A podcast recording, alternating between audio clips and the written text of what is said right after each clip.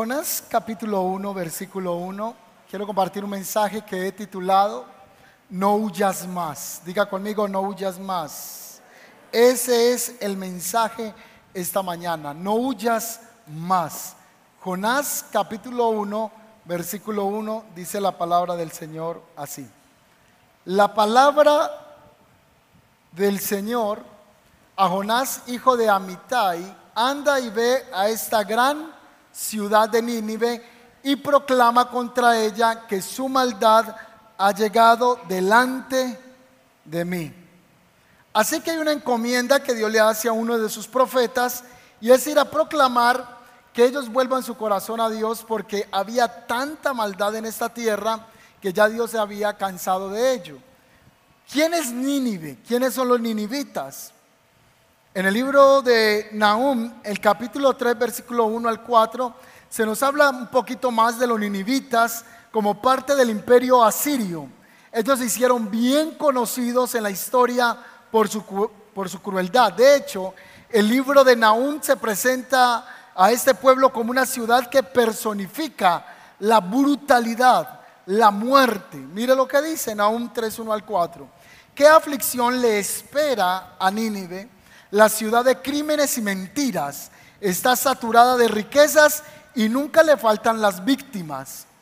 Miren qué tan interesante ver este pasaje que dice que es una ciudad llena de crimen, de mentira, pero que también es rica. Esto quiere decir que no todas las veces la riqueza es la muestra de que Dios esté con uno. Porque en este caso, en este contexto, este pueblo es derramador de sangre, es cruel, pero está muy bollante financieramente, como una ciudad que conocemos que se llama la ciudad del pecado. ¿La han escuchado alguna vez? Las Vegas, y lo que pasa en Las Vegas se queda en Las Vegas. Hermano, ¿cómo le fue en Las Vegas? No puedo hablar, lo que pasa en Las Vegas se queda en Las Vegas. Así que Nínive personifica prosperidad con maldad.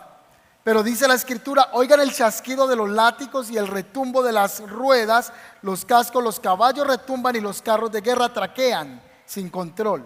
Miren cómo destellan las espaldas y brillan las lanzas cuando pasa la caballería. Hay muertos incontables, hay montones de cadáveres, tanto que la gente se tropieza con ellos. O sea, asesinaban de manera brutal.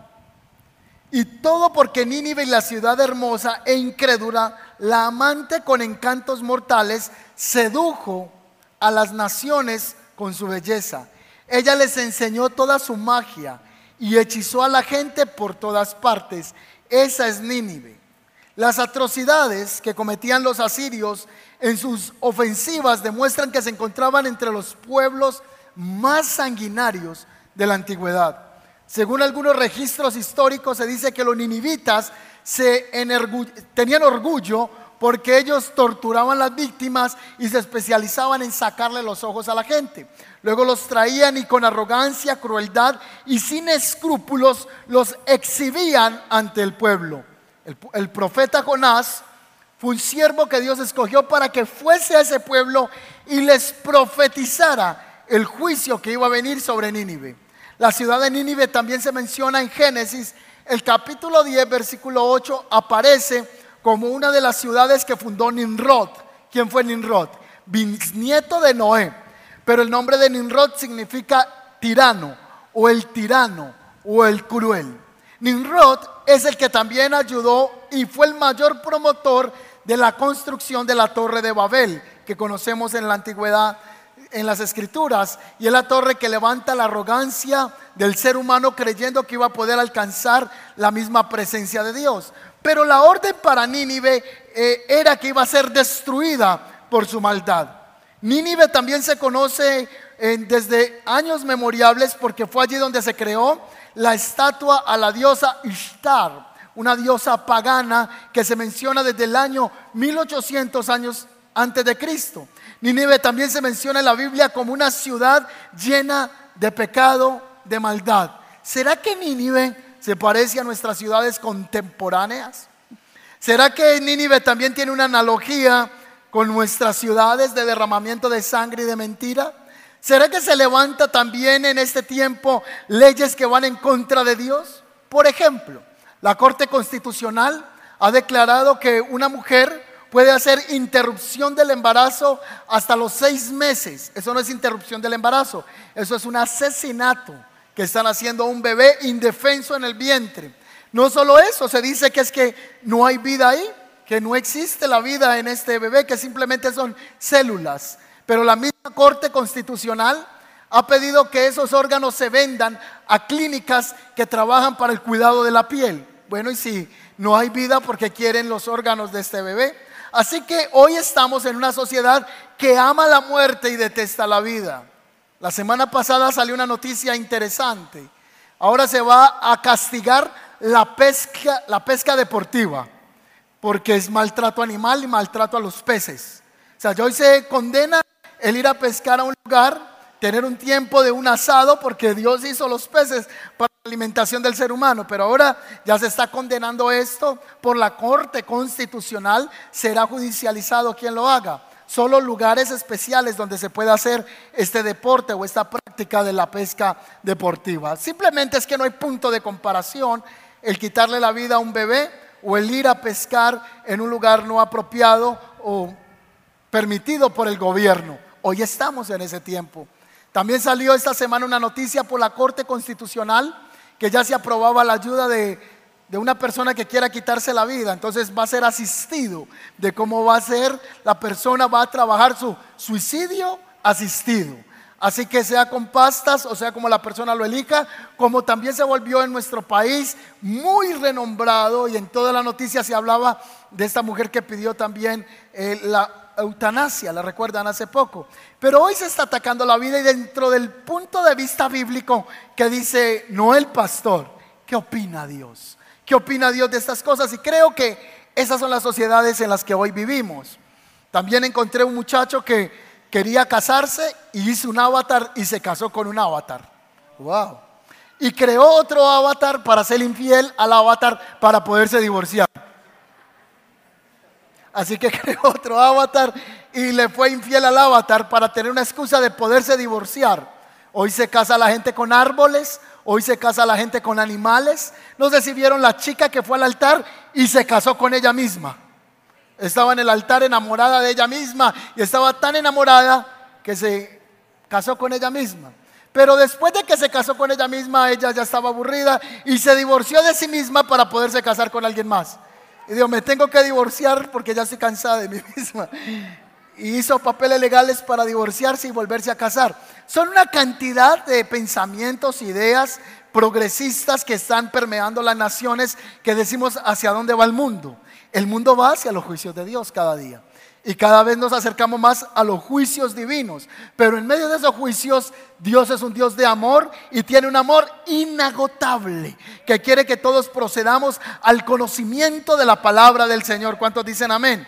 Así que ahí está un profeta que se llama Jonás.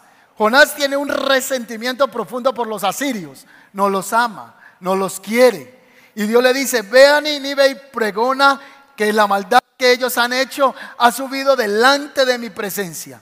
Y este muchachito salió corriendo, muchachito no el profeta. Y según unos textos del Antiguo Testamento de Reyes, dice que em, Eliseo era el padre de los profetas. Muy posiblemente Jonás es hijo de la, formación de la escuela profética. Así que él tenía el conocimiento perfecto de Dios de la Torá, pero tenía un resentimiento con los asirios por lo que ellos le hicieron a su pueblo en el pasado. Y Dios le dijo, ve y pregona la maldad que esta gente ha hecho delante de mí. Pero Jonás tenía un temor. ¿Sabe cuál era el temor de Jonás? Que predicara y que la gente se arrepintiera.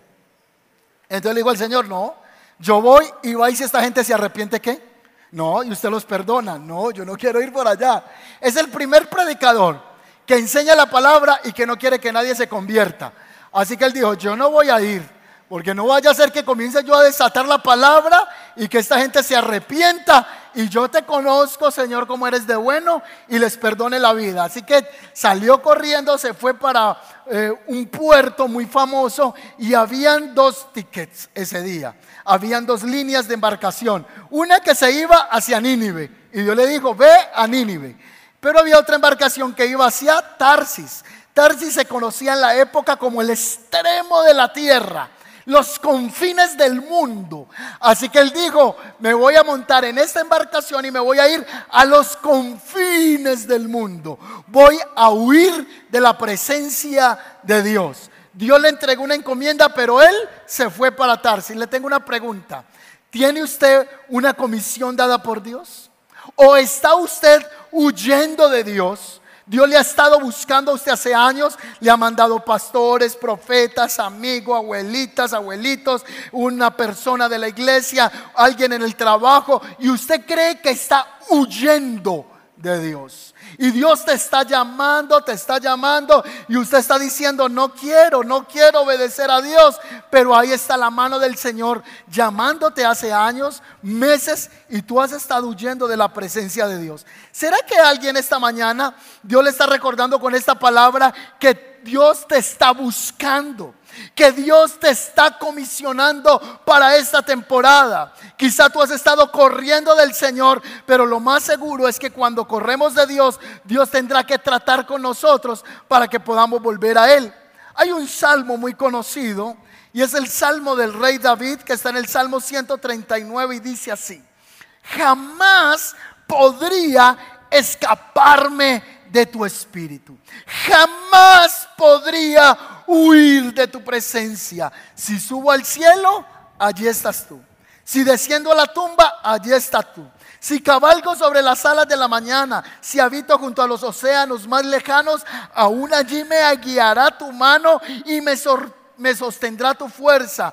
¿Podría pedirle a la oscuridad que me ocultara? Y a la luz que me rodea que se convierta en noche, pero ni siquiera en la oscuridad puedo esconderme de ti. Para ti la noche es tan brillante como el día y la oscuridad y la luz son lo mismo para ti. Así que Jonás estaba huyendo del Espíritu de Dios. Y es que nadie puede huir del llamado del Señor. Alguien de manera imprudente o no sé si la, la, la, comparación pueda encajar, no creo que encaje, pero vamos a tratar de ir a esa comparación para poder ilustrar cómo uno no se puede alejar de Dios. Alguien dijo que huir del Señor es como tratar de huir del narcotráfico. Aquel que estuvo en el narcotráfico, en la mafia, ya no puede huir porque tiene unos compromisos judiciales o unos compromisos con sus padres narcotraficantes. Pues alguien dijo que era parecido el conocer a Dios y tratar de salirse del escuadrón del ejército de Dios. Es que donde quiera que usted esté, ya no va a tener paz. La mano del Señor te va a acompañar, te va a perseguir donde quiera que usted esté. Yo no sé si alguien se alejó de los caminos del Señor y dice, pastor, yo llevo alejado de Dios hace 10 años. Yo llevo alejado de Dios hace cinco años, pero me ocurre como le pasaba al profeta Jeremías. Entre tanto yo quería callar esta palabra que me había sido entregada. Había un fuego dentro de mí que me carcomía hasta los huesos, porque ese es el llamado divino de Dios para nosotros. Pero cuando queremos huir del llamado de Dios, lo que puede venir a nosotros son consecuencias. Jonás es un hombre que huyó de la presencia de Dios. Jonás es un hombre que trató de hacerle el quite al llamado divino. Así que Jonás desobedeció el llamado y huyó de la presencia de Dios. Yo quiero que vean a continuación algo que le ocurrió a Jonás de manera más gráfica, de manera ilustrada.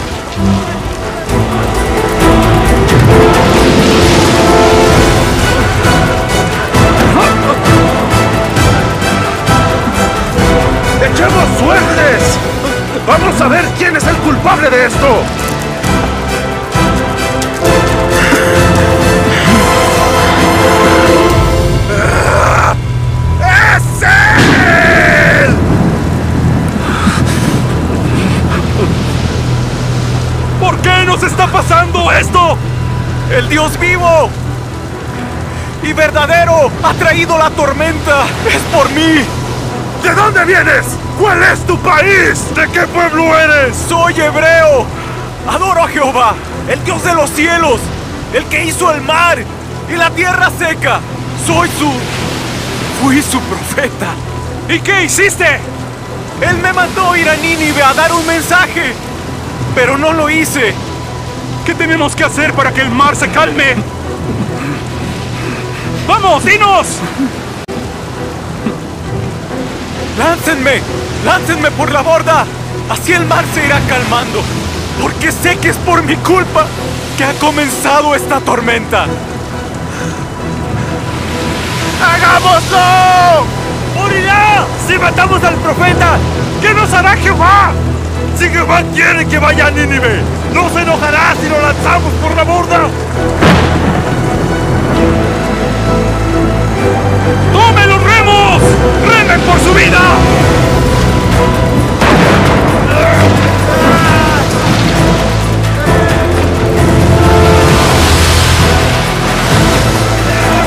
¡Tierra! ¡Hacia allá! ¡Rápido!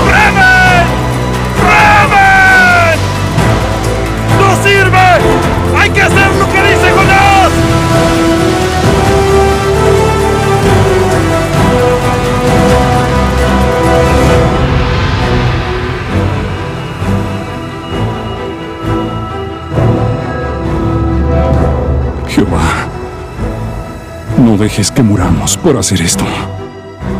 No nos hagas responsables de sangre inocente, porque esto es lo que tú querías, oh Jehová.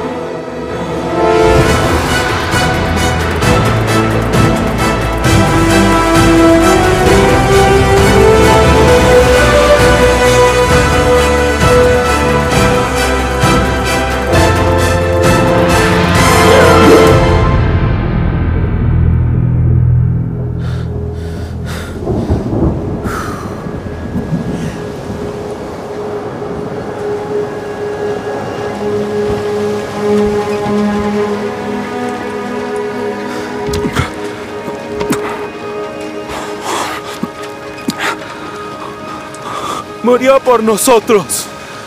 Los dioses no oyeron. Hagamos sacrificios a su Dios. Él nos salvó.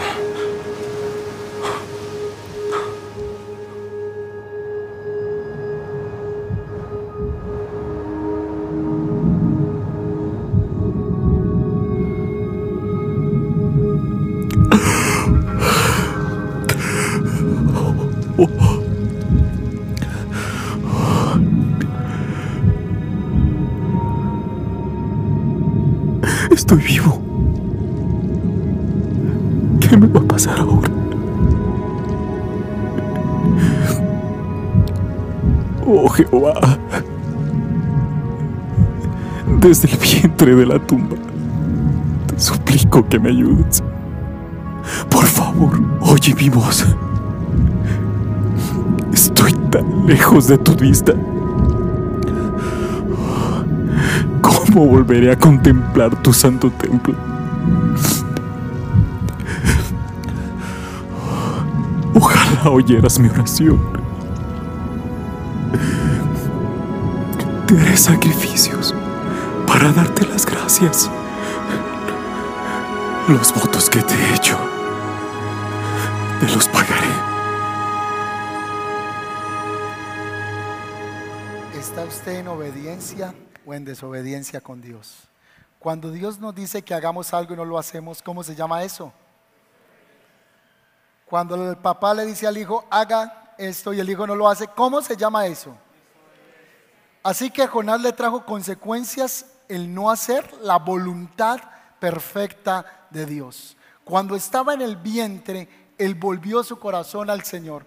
Usted va a encontrar en el libro de Jonás que Dios utilizó cuatro elementos. Número uno, utilizó un pez, luego utilizó una planta, una calabacera, luego utilizó un viento solano que venía del oriente fuerte y utilizó un, eh, utilizó el pez, utilizó la, la planta, utilizó el gusano y utilizó un viento. Cuatro elementos. O sea, la única manera que muchas veces hagamos a Dios es cuando Dios nos procesa. Así que Jonás no quería hacer la voluntad de Dios. Y a veces el hacer la voluntad del Señor o hacer lo que Dios nos está llamando no tiene nada que ver con comodidad. A veces Dios va a tener que desincomodarnos de situaciones en las que estamos para poder ir y hacer lo que Dios nos ha mandado hacer. El salmo que él, el perdón, el, el texto que se encuentra en Jonás en el capítulo 2 es la oración que él hace desde la profundidad de su angustia. Y él dice lo siguiente. Versículo capítulo 2, versículo 10 dice así. Ay, Dios mío, el viento aquí me tiene embolatado. Capítulo 2. Entonces oró Jonás a Jehová, su Dios, desde el vientre del pres, y dijo, invoqué en mi angustia a Jehová, y él me oyó. Versículo 7. Cuando mi alma desfallecía en mí, me acordé de Jehová, y mi oración llegó hasta ti en tu santo templo. Los que siguen vanidades ilusorias, su misericordia abandonan, mas yo con voz de alabanza te ofreceré sacrificios. Entonces dice la Biblia que Dios le ordenó al pez que fuera y lo trasbocara o lo vomitara en una playa. Allá llegó el pez y.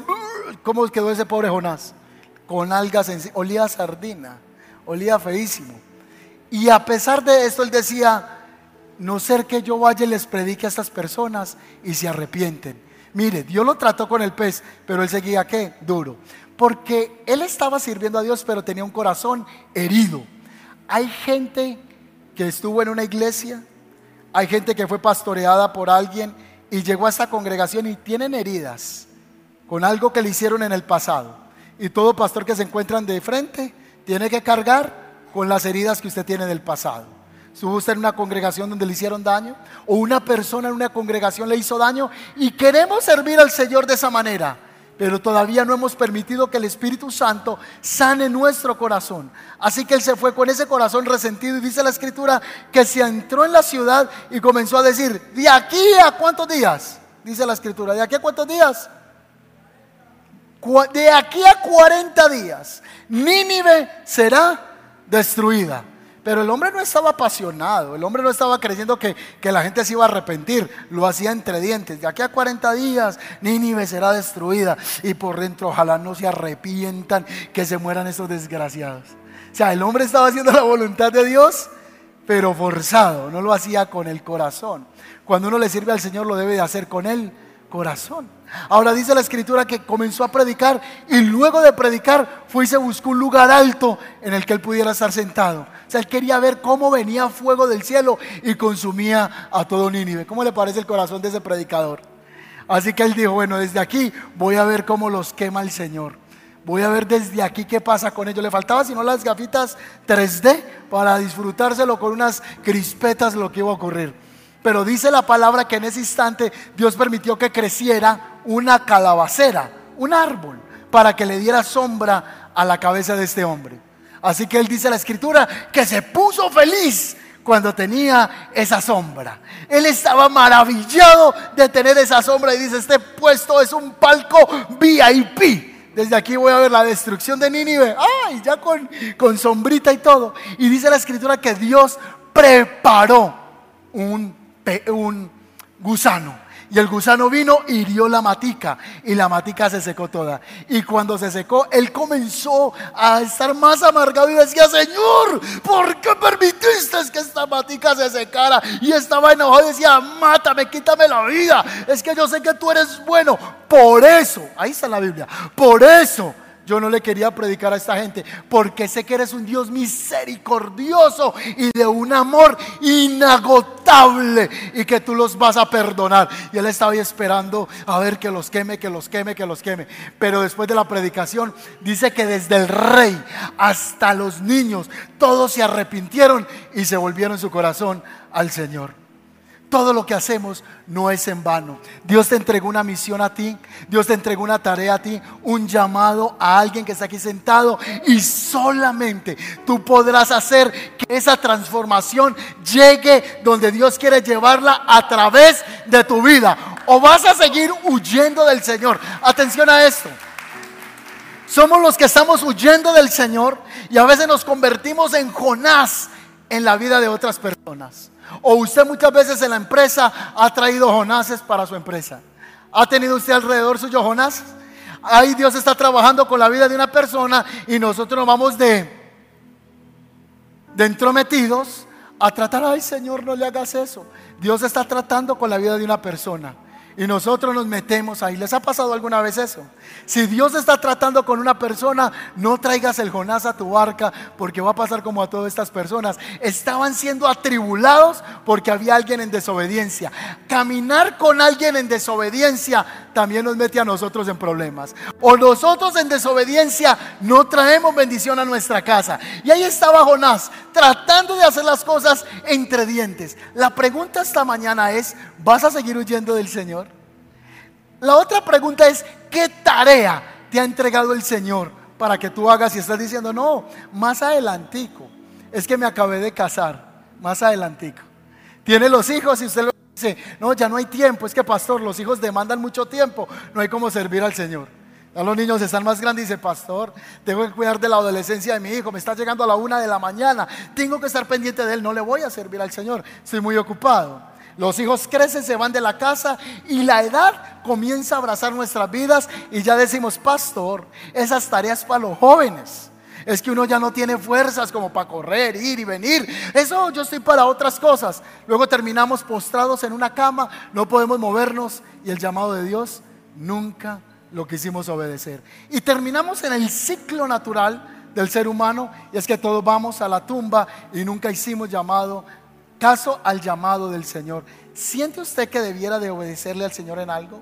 Yo comencé a servirle al Señor desde los 15 años. Estoy predicando la palabra, estoy predicando la palabra y han pasado los años y hoy veo que el haberle hecho caso al Señor, eso ha traído un fruto. Pero quizá tu llamado no es a ser pastor. Tu llamado puede ser en tu empresa. Tu llamado puede ser en la universidad. Tu llamado puede ser en el gobierno. Tu llamado puede ser en el arte. Tu llamado puede ser en el hogar. ¿Qué Dios te está a ti hablando y tú has estado huyendo? Hay gente que dice, pastor, a mí me gusta ir a la iglesia, pero a mí no me gusta comprometerme con nada. ¿A qué le estás huyendo? A mí me gusta ir el domingo, recibo la palabra y no me gusta saludar ni personas porque yo mantengo una vida muy ocupada. Pues para esos que no quieren hacerle caso al Señor, lo que voy a decir suena muy incómodo, pero Dios está preparando un pez. Y Dios está preparando un pez y está esperando ahí que llegue y usted caiga ahí para Dios comenzar a procesar. Muchos llegamos a los pies del Señor en el vientre del pez. Y usted hoy reconoce, si no hubiera sido por ese pez, yo no vengo a los pies de Cristo. Fue ese momento difícil, fue esa quiebra económica, fue ese problema emocional, fue ese problema familiar el que me hizo caer de rodillas delante del Señor. Y Dios tuvo que utilizar ese pez. Pero muchos el Señor nos manda el pez y todavía no entendemos. Entonces el Señor dice, ah, no entendió con el pez. Venga, yo me preparo entonces una calabacera. Voy a hacer otro trabajito contigo. Ah, no entiende con la calabacera. Ah, espera un momentico. Voy a preparar aquí un gusanito. Ah, no entendió con el gusanito. Me voy a levantar un viento que lo sofoque. Y ahí está bueno. ¡Ay! Me da tanta rabia. Versión del 60. Me da tanta rabia. Quítame la vida. Es que no quiero vivir y ver que los perdonaste. ¿Qué corazón tenía Jonás? ¿Por qué? Porque Jonás no era compasivo. Para servir a Dios tenemos que pedirle a Dios un corazón ¿qué? Compasivo. Para poder predicarle a Cristo a otras personas tenemos que tener un corazón compasivo. Alguien te está esperando con esa palabra que Dios ha puesto en tu boca. Alguien necesita un abrazo que solo lo vas a poder dar tú. Alguien necesita una palabra de aliento que solo vas a poder entregar tú. Alguien necesita una voz que viene del cielo y va a ser a través de tu vida. Miren lo que dice Juan. Juan 10:10 dice, diablo vino para matar, robar y destruir. ¿Cómo cumple Satanás esta tarea de matar, robar y destruir? A través de sus siervos. La Biblia dice, siervos de Satanás. Ahora la Biblia sigue diciendo, pero Dios vino para que tengan vida y la tengan en abundancia. ¿Cómo extiende Dios la vida y la abundancia? A través de su iglesia. Cuando usted es compasivo y acepta el llamado de Dios y le sirve al Señor, usted está extendiendo vida y abundancia a otras personas. Yo quiero ser vida y abundancia para otros. Amén. La historia de Jonás es la historia del hijo pródigo del Antiguo Testamento. Pastor, ¿cómo así? Se lo repito. La historia de Jonás es la historia del hijo pródigo del Antiguo Testamento. ¿Qué pasó con el hijo pródigo cuando vuelve a la casa? El hermanito está qué? Enojado y le dice al papá, pero ¿cómo es posible que yo siempre estoy en la casa y a mí no me ha hecho una comidita de esas? ¿Cómo es posible que este desgraciado se gasta toda la plata, está con prostitutas y viene y usted lo atiende bien?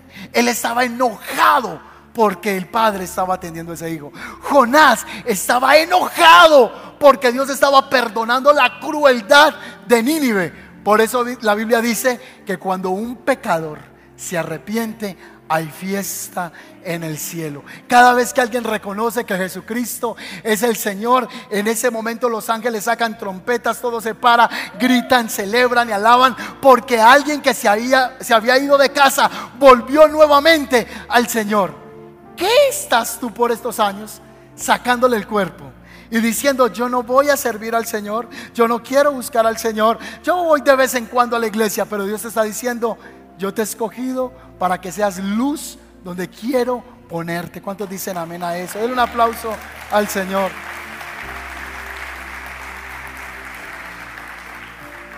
Dios va a hacer que nosotros comience a ver un corazón compasivo. Hace poco hay un carrito a la entrada de la iglesia de color azul y ese eh, carrito eh, alude que ahí se echa mercado. Alude que con lo que se recoge también ayudamos personas en la iglesia. Y alguien se acercó al carrito y me dijo, uy, pastor, pero vea, ahí hay carne. Y yo le dije, es que a las personas que ayudamos también comen carnita. Tenemos que aprender a ser compasivos. Entonces las lentejas esas que faltan dos días para vencerse, ay, lleve eso para la iglesia, para la canasta de amor. Tenemos que servir a Dios con un corazón compasivo. Así que Jonás tenía un corazón amargado con los ninivitas, tenía un corazón vengativo, tenía un corazón no perdonador y era de un corazón que no tenía nada de compasión por el necesitado. En otras palabras, Jonás era egoísta. Y cuando usted dice, no, es que a mí no me gusta comprometerme con nada ni servir, ¿sabe por qué? Porque usted y yo somos egoístas. Mientras en su casa haya comida, mientras en su casa todo esté bien y mientras usted esté reposado, ¿usted para qué se va a involucrar con otro? Entonces necesitamos pedirle al Señor un corazón inagotable. Mientras aceptamos el llamado de Dios, no solo Dios está tratando con el que no lo conoce, también está tratando con nosotros. Dios no solo trataba con Nínive, sino que también estaba tratando con quién? Con Jonás. Así que mientras yo acepto el llamado del Señor, Él está trabajando en mi corazón y Dios va a acabar en lo profundo de nuestro ser para que seamos más parecidos a Cristo y tengamos amor inagotable. Jonás está furioso, Jonás está enojado y dice, no es posible que Dios haya salvado a esta gente. Y luego se enoja por la matica y el Señor le dice, venga Jonás un momentico, usted hizo que la planta creciera, usted la conservó, la cuidó, usted hizo que hubieran nutrientes en la tierra, usted no hizo nada para que esta matica le diera sombra. Y ahora se seca y se enoja conmigo y está enojado, está rebelde. Ahora Jonás, ¿cuánto más no me va a doler este pueblo de Nínive? Son 120 mil personas que no saben discernir entre su derecha y su izquierda. ¿Y cómo no me van a doler ellos? Si les he mandado el mensaje y se han vuelto a mí, no los he yo de perdonar. Hoy Dios quiere recordarle a alguien, no importa el pecado en el que estabas, el Señor te quiere perdonar. Amén. Yo vengo de, conocer predicadores donde la gente le decía, hijo del diablo, te vas para el infierno. Yo estuve en una iglesia sentado, eh, eh, sentado escuchando la palabra donde el predicador le decía a la gente de la congregación, esa hermana, bruja, hija del diablo, sáquela. Y se venía a los suyos y la sacaba. Maneja iglesia, qué peligro, Dios mío bendito. Bruja, hechicera. Y eran así. Usted si no se arrepiente va para el infierno ya mismo. Sé que ahí tenemos que arrepentirnos. Pero Dios está expresando su amor inagotable y nos está diciendo, yo no quiero tu, tu pérdida, yo quiero es que tú te vuelvas a mí.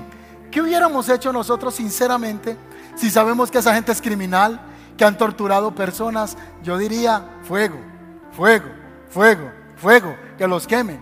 Pero el amor de Dios es inagotable. Entonces Dios va a usar personas como tú, como tú, como tú, como tú, para que usted extienda la misericordia a otros que no conocen de Jesucristo. Pero usted tiene que aceptar el llamado del Señor. Hoy el Señor le dice, ¿aceptas el llamado? ¿Quieres volver a aceptar el llamado? Hoy el Señor te dice, ¿aceptas el llamado? Dios te quiere usar. Dios quiere transformar vidas a través de la tuya, no del que se para ya a predicar el domingo. Eso es temporero, eso es un tiempo de edificación. Pero en la semana Dios te va a usar a ti, en la semana Dios te va a usar a ti, en la semana Dios te va a usar a ti en el INDER, en la semana Dios te va a usar a ti en la empresa. Cada uno de nosotros tenemos que asumir el llamado del Señor y va a ser usted el que le predica, va a ser un transformador de naciones. Había un hombre en un pueblo, él estaba predicando y el ujier que estaba en la puerta de la iglesia estaba ahí colaborando con los que llegaban nuevos. Bien pueda entre, bien pueda entre, bien pueda entre. Y el que estaba predicando, el predicador Mordecai, estaba exponiendo el mensaje de la salvación. El ujier le insistió a dos jovencitos que estaban a la entrada de la iglesia, entren, ingresen. Los muchachos no querían, él le dijo, venga, y él los acompañó a que pasaran al frente y recibieran a Cristo en el corazón. Lo que no sabía ese servidor esa persona que ayudaba desde la puerta que alguien viniera al altar, es que ese jovencito que estaba aceptando a Cristo se llamaría o se llamaba Billy Graham. Iba a ser conocido a nivel mundial por la predicación del Evangelio. Se dice que más de 200 millones de personas alcanzaron la salvación estadísticamente o a la gente que él llegó con la predicación del Evangelio y todo empezó con algo sencillo, alguien que aceptó ser un servidor y llevar a alguien a los pies de Cristo. Usted va a ser un instrumento que Dios va a usar para llevar a alguien a los pies de Cristo. Aunque la gente no lo vea, aunque no salgamos en las redes sociales, aunque no seamos famosos, yo he estado en los momentos más alegres de la vida de las personas de la iglesia y en los momentos más tristes. He estado en nacimientos de bebés, he estado en la presentación de bebés de la iglesia He estado en hospitales donde no hay ninguna cámara, donde no hay fotos, donde no hay, no hay una luz. Estamos en soledad, orando por alguien en la habitación de un cuarto frío, creyendo que Dios lo va a sanar o reconciliándolo con Cristo antes de que se muera. Nadie lo vio, pero lo enviamos al cielo a una maravillosa fiesta celestial para que Él encontrara la vida eterna. Amén. Nadie lo vio, pero yo estaba siendo obediente al Señor. Hace unos años me llamó una chica a las once y media de la noche y me dijo, pastor, once, once y media de la noche, puede venir a orar por un familiar que está padeciendo, lleva mucho tiempo padeciendo y queremos que usted ore para que él se muera. Entonces yo fui para que él se muriera. Yo, me llaman para eso. Imagínense la fe que tenían conmigo. Me pasé para que se muera. La verdad es que el Señor ya estaba agonizando, llevaba mucho tiempo agonizando y eran las once y media de la noche y me dijo, yo vivo en tal barrio, yo santo de Israel, Señor, envía a tus ángeles. Estaba lloviendo impresionante. Y yo le dije, mañana, ahorita no voy a ir, pero mañana voy a primera hora. ¿Quién duerme? Yo, Señor, que ese Señor no se muera, Padre. que no se vaya a morir. Toda la noche la pasé en vela y yo le dije que iba a llegar a las 8 y a las 5 y media yo ya me estaba bañando. Tengo que ir rápido. Así que yo llegué a ese lugar. Ese hombre estaba con la respiración acelerada. Llevaba meses en tormenta. Pero tuvimos el privilegio de orar con él y decirle en minutos. Pues yo hice esa oración. En minutos vas a estar en la presencia de Dios y todo el dolor que tienes ya no va a haber dolor. Él estaba agonizando ya estaba desahuciado por los médicos. Pero yo fui a ese lugar y no habían aplausos, no había gente tomando fotos y que salgan las redes y que nada. Yo estoy haciendo un llamado de parte del Padre. Amén. Y fui, oré por él, lo bendecimos y declaramos esa palabra. Salí y a las dos horas ese hombre partió. Pero partió para estar en la presencia de Dios. Pasó a estar en vida eterna. Usted es trascendente en el reino de Dios. Usted es trascendente en lo que haga en la obra de Dios. Y lo que Dios le asignó a usted, no lo puede hacer usted. Lo que Dios le asignó a usted, no lo puede hacer ella. Todos somos importantes, piezas claves en el reino de Dios. O vas a seguir huyendo al llamado. Dios te quiere usar a ti. Tienes palabra profética retenida. Tienes palabra de enseñanza retenida. Dios te quiere usar. No huyas más del llamado de Dios. Vas a ver la mano del Señor. Quizá usted está en un momento difícil y dice, pastor, me siento como entre un pez. Es que quizá eso es consecuencia a tu descarrío. Y yo prefiero un día en el desierto, en la voluntad de Dios, que un día en Walt Disney fuera de la voluntad del Señor. Yo quiero estar en el centro de la voluntad del Señor para ver su mano fluir sobre mí. ¿Cuánto le un aplauso al Señor a eso? Amén. ¿Cuántos quieren hacer, ayudarme a evangelizar a Medellín? Hermano, gracias. Salió un fruto de este día. ¿Cuántos quieren ayudarme a evangelizar a Medellín? Medellín necesita. ¿Ustedes creen que Medellín necesita o no necesita? Ah, no, pero uno cómodo en la casa, en la semana ya tenemos la comidita del trabajo, ¿sí o no? El domingo vamos a la iglesia y vuelve y se repite el círculo de las ratas, toda la semana la misma cosa. Pero ¿qué estamos haciendo para el reino? de los cielos, el que nos da la comidita. Entonces, como eso es diciendo y haciendo, les tengo una invitación. El próximo domingo no va a caber gente en los dos servicios. Vamos a tener un testimonio, no es un evangelista, no es que ve los, aquí los milagros sobrenaturales, no es una persona que grita, no nada de eso. Es el testimonio de un joven y de cómo llegó a los pies de Cristo y cómo Dios lo está usando para que sus compañeros lleguen a Cristo y él es Jackson Martínez, jugador de la selección Colombia, va a estar el próximo domingo. Entonces una oportunidad para que usted invite a alguien que nunca iba a una iglesia. Y gente que dice, no, yo no voy a esas iglesias, no me gusta. Pero si usted le dice, hey, vení, vamos a tener una actividad con Jackson Martínez donde vamos a hacer bendecidos. Ya usted le va a decir en la manera que le quiera exponer la invitación. Es el próximo domingo. Si usted quiere sentarse adelantico, bregue a no llegar a la una de la tarde, llegue temprano. Después de que salga el segundo servicio, para que pueda traer a sus invitados. Pero va a haber un momento, el más especial de todo el servicio, cuando ellos vienen aquí al frente, levantan sus manos y reconocen que Jesucristo es el Señor. Amén.